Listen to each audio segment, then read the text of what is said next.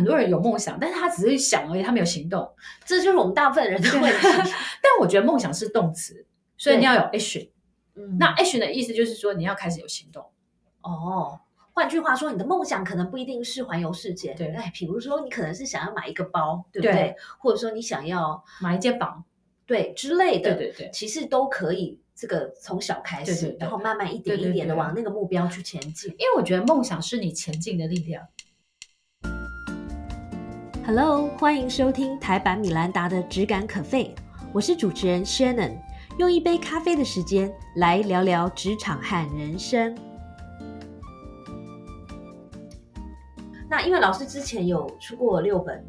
书嘛，呃，六本对不对？差有有本是跟人家合写的，就是比较图文书。OK，您之前出的书也大部分都呃，应该都是跟投资理财对对对对有关的。对，然后呢，你要不要猜猜看最吸引我的是哪一本？我想想看，逆转女王吗？最新逆转女王这个故事，我觉得很动人。然后我觉得最吸引我的是月入二十三 K 也能环游世界，因为我想要问的是，这个是可能的吗？这听起来好好棒哦！我觉得可以耶。是怎么做？呃，应该，可是我觉得它是要有纪律的啦。纪有纪律的意思就是说，你可能可以开始设定说，哦，你未来，比如说下一年你要去哪里，那你可能要存多少钱，那你开始做计划。哦，所以其实他是，我觉得我那本书其实给你一个概念，其实他《玉露三 K 也能环游世界，他是在讲说，假设你有一个梦想要环游世界，那你怎么开始去存到你的旅游基金？怎么靠投资去存到钱？哦，所以我觉得那个概念就是有梦想，因为很多人有梦想，但是他只是想而已，他没有行动。这就是我们大部分人的问题。但我觉得梦想是动词，所以你要有 action。嗯那 action 的意思就是说你要开始有行动。哦，换句话说，你的梦想可能不一定是环游世界。对哎，比如说你可能是想要买一个包，对不对？对或者说你想要买一间房，对之类的，对对对其实都可以。这个从小开始，对对对然后慢慢一点一点的往那个目标去前进。因为我觉得梦想是你前进的力量。我一直觉得我我现在其实我人生呃所有的大概六大梦想都实现，我人生现在没有遗憾，就是我小时候哎那我正要问你啊，你看你实践了那么多梦想，然后你还去了六十国，对真的大大超过我们很多。那你现在的梦想是什么？其实之前环游这环游世界一百国是我下一个梦想的。哎，可是你这个要 delay 一下子，对不对？对因为我看这个疫情的状况，哎，你知道我每一年都会做年度计划。那我其实每一年的年底年度计划，我年底的时候都会去看一下我有没有达标。那这两年，我我其实之前我每年都顺利达标，对这两年我有个目标一直没有达到，就是环游世界这个目标一直停停停停顿在那里。对对，所以那你有什么替代方案吗？替代方案哦，其实我就想说，如果明年如果疫情疫情缓了，然后我要打第三剂疫苗之后，我就要去，因为我姐嫁到瑞士去了嘛，那我想要去欧洲去三个月。哦，就很方便。对，然后其实有我已经想好了，欧洲有一些小国，包括哎，欧洲其实所有的国家我大概都去过了。那剩下的小国，比如说安道尔啊，然后那个什么，就是呃圣马力诺啊、摩洛哥、摩纳哥，还有跟那个就是跟我们要立陶宛这些小国，停一停有六个国家，所以我明年应该可以六十六线。哇，听起来好棒、哦！对对对，超棒！好，你你去完这六个国家，你再来上一次我们节目好了，跟我们分享一下那个旅行的体悟。哦我跟你讲，我真的觉得旅行啊，我这辈子啊，你知道我上次录录完卡 podcast，我跟崔咪在等车，他就说 Selina，我觉得你没什么物欲，你唯一的欲望就是旅游跟存钱投资这样。我就说对，我好羡慕对我哦。没什么欲望，就是因为我我我我觉得就是说，你去环游世界看的越多，真的你觉得求的越少。我我举一个例子好了，就是我我其实之前我去过了那个呃波兰的集中营，你知道吗？嗯然后那集中营其实后来变成是一个战争和平博物馆，嗯，可是那博那个集中营是很可怕，就是你一进去会看到很多死人的鞋子，然后死人的盥洗用品跟死人都还保存都还保存，它就变成纪念馆，它让你看哦到那个多惨的那个记录。然后我还去过毒气室，那毒气室真的是那个墙壁都就是之前迫害对那个犹太对对对对的那一对真的些嘛。那你知道去那个战争，就是去那个集中营的时候，你会看到很多死人的头发，你知道为什么吗？嗯因为呃，纳粹德国人他连你死掉之后，呃，身上有经济价值的东西都不放过，哈，所以头发是要做地毯的，但是来不及销毁，所以你就看得到几万几吨的那个地头发在那边，这样很可怕，对不对？那因为我后来有去呃波兰啊，不不荷兰阿姆斯特丹。其实我很喜欢荷兰，其实欧洲每个国家我都喜欢。那阿姆斯特丹其实它里面有一个叫做安妮之家，啊你知道安妮之家，她其实就是一个呃犹太的小女孩。那因为他们就是躲在一个隐藏的公寓的一个小屋里面，就是躲了两三年。啊哈那后来被就是后来被人家检检举，就这个小女孩就送到那个集中营去了。送到那个集中营大概一两年就死了。啊哈那因为这个小女孩其实她那时候大概十三、十四、十五岁，她爸爸那时候就很伤心，就觉得她的女儿，你知道她女儿唯一的心愿是什么吗？就是长大要成为一个 reporter，就是嗯哼成为一个记者。但是他连这个微小的愿望都来不及实现，因为他来不及长大。嗯所以他他就送到那个集中就死了。嗯那他他其实他爸爸就很难过，他就把他爸爸就把他在呃躲藏在那两三年的日记集结成书，就变成安妮日记。那我去了那个我去了安妮之家之后，就我就我就很难过，因为我就会觉得说，其实你看，我觉得我们我们在台湾，其实我们人生有很多选择权，我们可以选择我们要做什么工作，念什么书，对然后交什么男朋友，跟谁结婚，生几个小孩，对不对？你都可以自己决定。但是在世界上有很多的角落，有很多的小女孩或者小孩，她是来不及长大的。嗯所以我后来就觉得说，嗯，那我抱怨什么呢？我人生已经拥有很多了，对不对？所以我就会觉得，我就会觉得，其实你回来之后，你的人生观、价值观会做很多改变。嗯所以我就会觉得，我我就会觉得说，我已经拥有很多了。所以我就会，就是我才会说，看的越多，求的越少。所以我就觉得，嗯，我不需要这些物质。然后为什么我会觉得我没有想要像是有时候你说那个名牌包二十万，我举一个例子啊，我在偏乡小学有奖学金，嗯有一次校长就跟我说，啊他说 Selina 博士，我可不可以讨论你的奖学金？因为我本来之前一个奖学金是给五千块给一个小孩，嗯，他说我们可不可以把这个钱拆成给五个学生，就是等于是一个人一个人一千，我就说为什么？他说，因为原住民有很多小朋友，他们是呃隔代教养，或是爸爸妈妈在台北工作，所以如果学校没有营养午餐给他们吃，基本上他们那一天就没东西吃了。他他一天就是靠这样一餐嗯或是学校营养午餐让他包回家，嗯给他阿阿公阿妈吃，嗯所以你就会发现说，嗯，其实 even 在台湾，一个台湾两个世界，嗯就是原来我的一千块钱是可以让那个小朋友可能可以呃一两个月可以吃的很好，这样吃得比较好真。的所以我就会觉得，你看一个名牌包讲二十万好了，那我可以帮助多少个小朋友？哦超多，这样是什么两百个对不对？对，所以我就突然觉得，就是金钱的意义在你来讲，你会重新去 define，你就不会觉得说、哦，名牌，因为名牌包我想我们都有嘛。但是我现在就觉得，反正人在包，你也不是蜈蚣啊，你也不可能一次背四个包出来。真的真的 对，所以就会觉得说，你对于物质的追求的欲望就会变得低很多。嗯但是你就会重新去思考你人生需要什么。所以我现在其实为什么我很喜欢写书的，写写书你也知道很辛苦，很辛苦，超辛苦，而且百岁我都还会捐去给那个偏乡小学做那个奖学金。但重点是我我自己觉得书是承载作者，比如说他这一段时间或是他人生的知识经验的累积，最我觉得最划算、CP 值最高的方法。你看，你花两百三两三百块，那个作者几乎把毕生所学的投资理财知识啊、人生职场知识啊，他毫无保留的分享给你。真的对，所以我自己觉得，而且如果可以配合着书，再听一下我们的 podcast，对对对就更，还可以作者这个新现身说法。对那我觉得还蛮好的一点，因为您刚才讲到一个概念是说，其实我们赚钱或是说投资，只要理财有道，其实不但可以实现自己的梦想，其实你还可以让你有余力去帮助别人。对对对啊，而投资有很多的方法，嗯，那就一个小资族或是上班族来说，第一个你的收入可能现在嗯还在累积嘛，对，第二就是说你很忙，嗯，那 That's why 呢. Sel- Selina 这次出了这个嗯第六本书，是关于嗯 ETF 对的。那我相信啦，很多如果没有常常在投资或者是吸收类似资讯的人，其实可能对 ETF 是嗯什么都不太了解，是不是可以请你好简单的讲那？其实其实 ETF 它的英文缩写就是 Exchange Trading Fund 的概念，嗯，它其实就是一个呃追踪指数的一个股票型基金的概念。那也就是说，以前你可以去买定时定额基金嘛，但是基金它可能有基金经理人，他要你要赎回的时候要大概三天后，但是他现在就把基金变股票，所以他就有一个代码，比如说零零九零零零零八七八，你就可以直接在呃输入证券以后，证券这个 A P P 以后，你就可以盘中及时去做买卖。嗯，所以你可以今今天想买，明天想卖，其实都很值很很好。而且，但是我觉得 ETF 还有一个比较大，它是比比较像是被动投资，嗯。所以它都会有个追踪指数，指数比如说台湾五十零零五零，它就是等于是它去帮你买，你花呃就是你买有一点概念，就是一篮子的卤味，对，就是比如说你花买台湾五十零零五零五十五万块好了，那里面这五万块里面就可能有台积电啊、联电啊、红海这些这样子，它就等于是五十家公司浓缩给你这样。对，也就是说，好处是说你可以一次买到这一盘的卤味。对，那但是是不是？假设我今天不喜欢吃海带，但是我还是要接受海带。对对对对对对。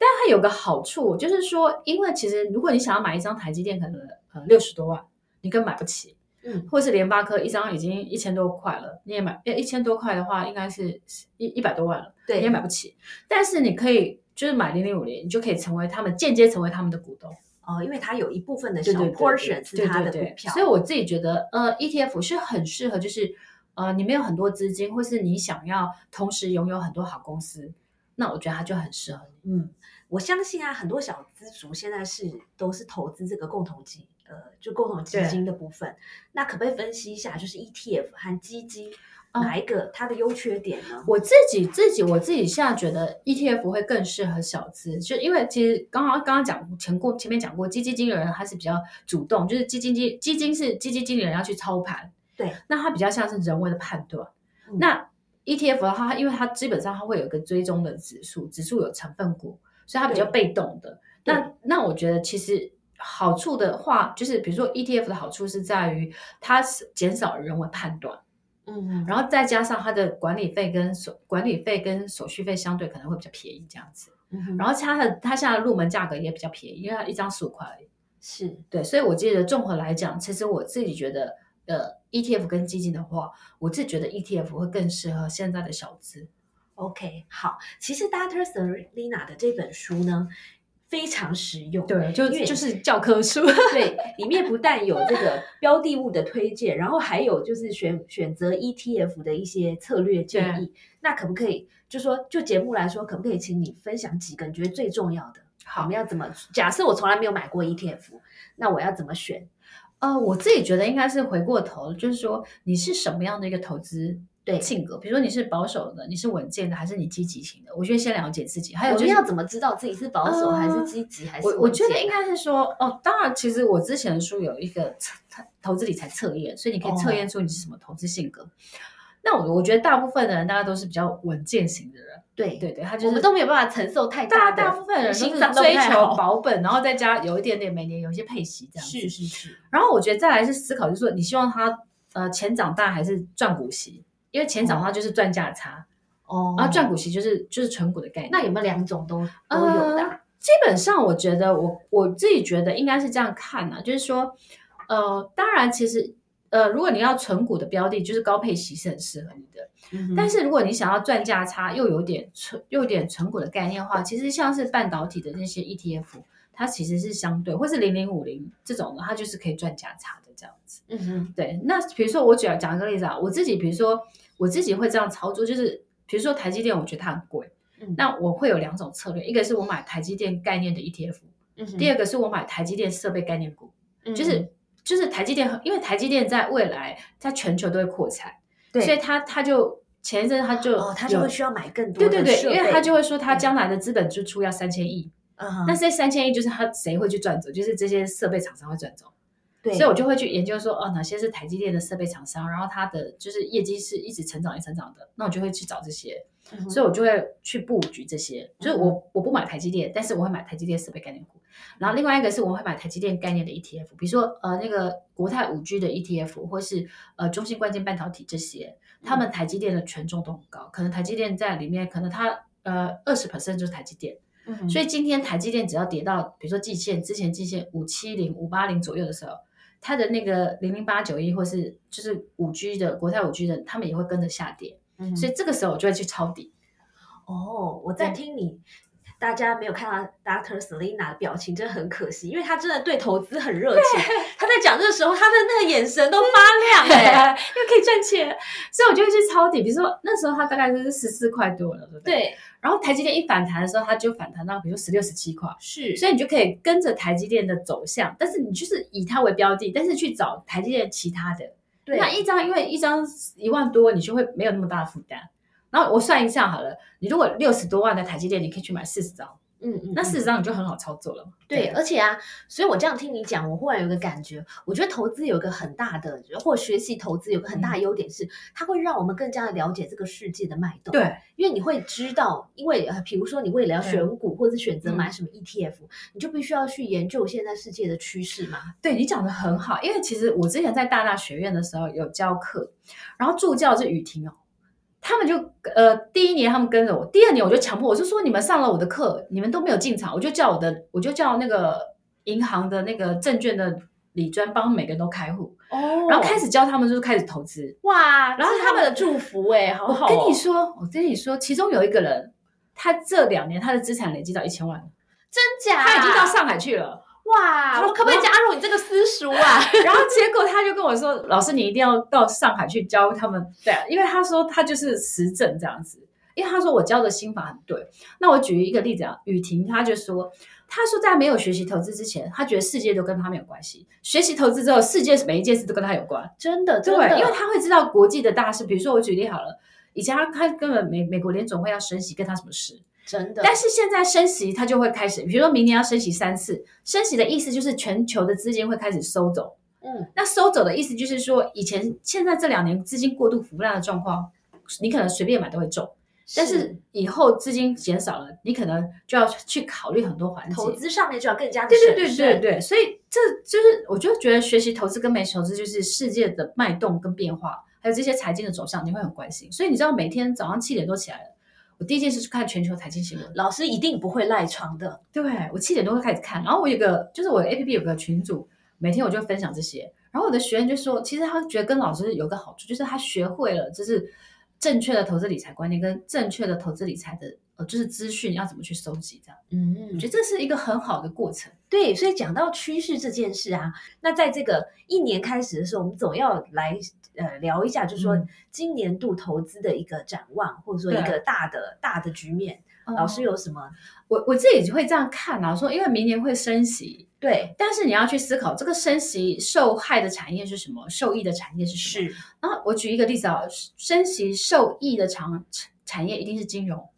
对，所以你可以去看一下哪一些金融股，他们可能是在于呃，比如说它它的业务是放款比较多的，那升息就代表它的它利息它赚更多嘛赚更多，所以你可以去布局。然后第二个是呃未来的一些产业，比如说呃明年半导体的产业，因为台积电去全球扩产嘛，所以半导半导体很红。那可能比如说呃有一些呃比如说电动车也很红，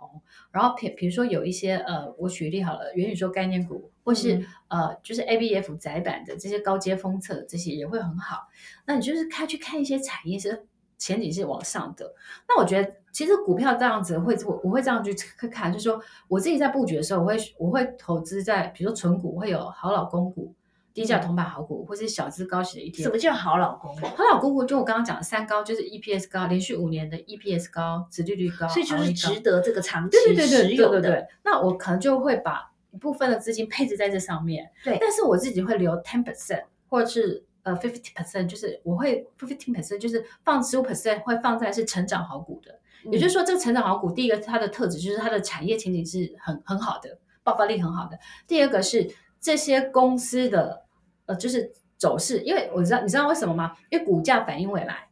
所以其实如果未来它的就是你看它的业绩是每一个每一季的营收是往上，每一季的获利呃是往上的，它的成长性越高，外资给它外资法人给它的未来的股价会越高。所以我就会去找是不是有，比如说我我我会对于台积电设备概念股很有研究，嗯那我就会去找说台积电设备概念股有十几档，我会去看说哪些呃明年获利前景很好的，然后持续业绩很好的，我就重要它。真的对，嗯，所以你看每天都可以赚钱哦，睡起来就赚钱。真的，然后赚了钱又可以实践梦想，又可以帮助别人，多好啊！对，所以这样听起来，我们做这个理财或投资的规划跟生涯规划其实很像很。像啊，对啊，首先你要了解自己的能耐，你要了解自己盘点自己的资源，然后了解我的目标是什么，我是一个什么样的投资人，嗯我希望在多多久的期限内对实践怎么样的一个嗯投资的目标，然后我就要做好我的这个 portfolio，嘛对对我的比例的分对配，对然后要有谋略的嗯去往你的这个目标前进。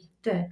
但我觉得还有一个重点就是复盘。嗯，我我自己觉得，像我每天我都在复盘。复盘的概念就是说，我会去看我做对了什么策略，做错了什么选择，然后我会去还要每天检讨，对我就会去 improve myself，就是说，哦，那我下次我要怎么去改善？我会发现，我这一年我觉得最大的一个心心智练习的过程当中，我觉得我很了解主力的思维，嗯，我我甚至我甚至会跟他们同步，或是提早比他比比他什么叫做主力的思维？主力就是说大户，嗯，就是法人或是大户，因为其实大户跟法人在操作股票的时候，他有他的逻辑。对，那我刚刚讲的成长好股是必须要有时候它是顺着它走的，是的，好，当他顺着它走的时候，我就必须要了解他他选股的策略，啊他他投资的那个操作方式。，对，那你越了解的时候，你知道越知己知彼才能百战百胜嘛。嗯那如果我越了解主力的时候，我就会知道说主力怎么洗你，然后什么时候是买点，什么时候是卖点，嗯所以我就会很知道。嗯，所以我通我通常有时候每天我会去检视，就是今天法人的买卖超动向，我会发现说，我要么就跟他同步，要么提提比他提早一天两天，是，也就是说我我大概知道他的脉络了。对，所以我们不但要做做好刚才讲的那些事，其实还是要检讨，对然后刻意的练习。，对，其实我觉得所有的成功的人，他就是刻意练习。就是就是就是，比如说像戴志颖，他在打羽球的时候，其实你知道那个训练过程是很辛苦的，他必须要去做很多肌耐力啊、做各种的训练。这个训练的过程，它其实是要让他变成更 strong 这样子。所以我自己觉得，我自己很爱复盘的原因，是因为我我每天检讨我自己，我就比如说我身我我会让我的缺点越来越少，越来越少。然后有一天我就会觉得，我我可能可以变得台湾股后，开玩笑，就是我已经判断很，就是我已经知道怎么判断。那我觉得那个过程是一个我自己觉得那是我很喜欢的过程。其实我很引咎，我觉得学投资理财最开心的不是指不只是指你赚钱而已，嗯而是你借由投资理财学习知识之后，你你判断越来越精准之后，你的那个成就感。我自己觉得那个比赚钱更开心，就是你会觉得哦，我这样判断对了，我好棒棒，这样。而且我觉得这个是，哎，有时候比如说工作来对照好了，对，在工作上你很努力，可是你未必可以掌握你的成功，因为这个跟你的环境、对对对跟你的主管、比如跟跟你的运气很有关系。但是投资听起来比较是，就是说，呃，你越做会越进步，基本上，我觉得投资当然也有一些运气的成分在，是是是但是我觉得大概百分之八九十是可以靠自己努力。来掌握的。对，所以我自除非觉得那 ten percent 就是那种什么非系统性的风险、系统性风险那些叭叭叭的这样子，那那个天灾人祸都不是你控制的，但是你可以控制的部分，我自己觉得基本上，我觉得你只要好好学习，像我的粉丝啊，像刚刚讲的，他们其实都赚钱了。我我每次去签书会的时候，其实我每次问他们说你们投报率多少，我说有三十趴以上，都很多人三十趴是。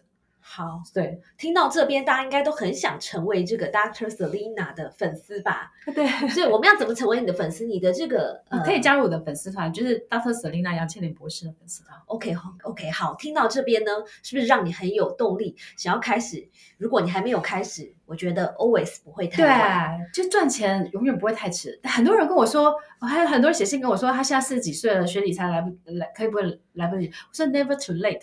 对，就是你永远永远，你现在做都比你不做好。是的。好，那在节目的最后，这个老师有没有什么金句或是概念，或是一本书想要跟我们大家分享？呃，京剧，其实我自己我自己一直会相信一件事情，就是说，所有发生在你生命中的每一件事都有意义，而且努力的都不会白费，它会回到你身上。所以其实只，even 你现在比如说有暂时的挫折，它都不会是永远的。我觉得人只要跌到谷底之后，其实他就是一路的往上爬。嗯，对，哎，我今天讲到这个，讲到谷底，我最近念了一本书，然后他讲到一个概念，他说你可以决定每个人都会跌到谷底的时候，但是你可以决定你要当弹力球还是玻璃珠。哦，玻璃珠就是不会再弹了。玻璃珠就是你一跌下去就碎了，哦然后你就永不翻身。哦，然后弹力球就是你跌的越深，反而弹的越高。哎，我觉得这个作者也是蛮有智慧的、他哦。是作者是韩国人，嗯，然后我看到整整本书，我觉得我最有感就这个。对，其实你会发发现，有时候一本书啊，给你几个观念就好了，也就很有价值了。真的对好，所以我们除了要多投资，还要多读书。对，对，那今天非常谢谢 Dr. 嗯 Selina 来到我们的节目，跟我们分享了不但非常好的一些概念，然后她丰富的这个人生故事，还有更重要的是非常非常实用的一些投资方法哦。谢谢 Dr. Selina，谢谢。谢谢收听今天的 Podcast。希望你喜欢今天的这杯咖啡。我们的节目名称是台版米兰达的质感可废。欢迎订阅我们的频道，分享你的想法，也可以追踪我的粉丝专业台版米兰达的创业笔记。我们下次见喽，拜拜。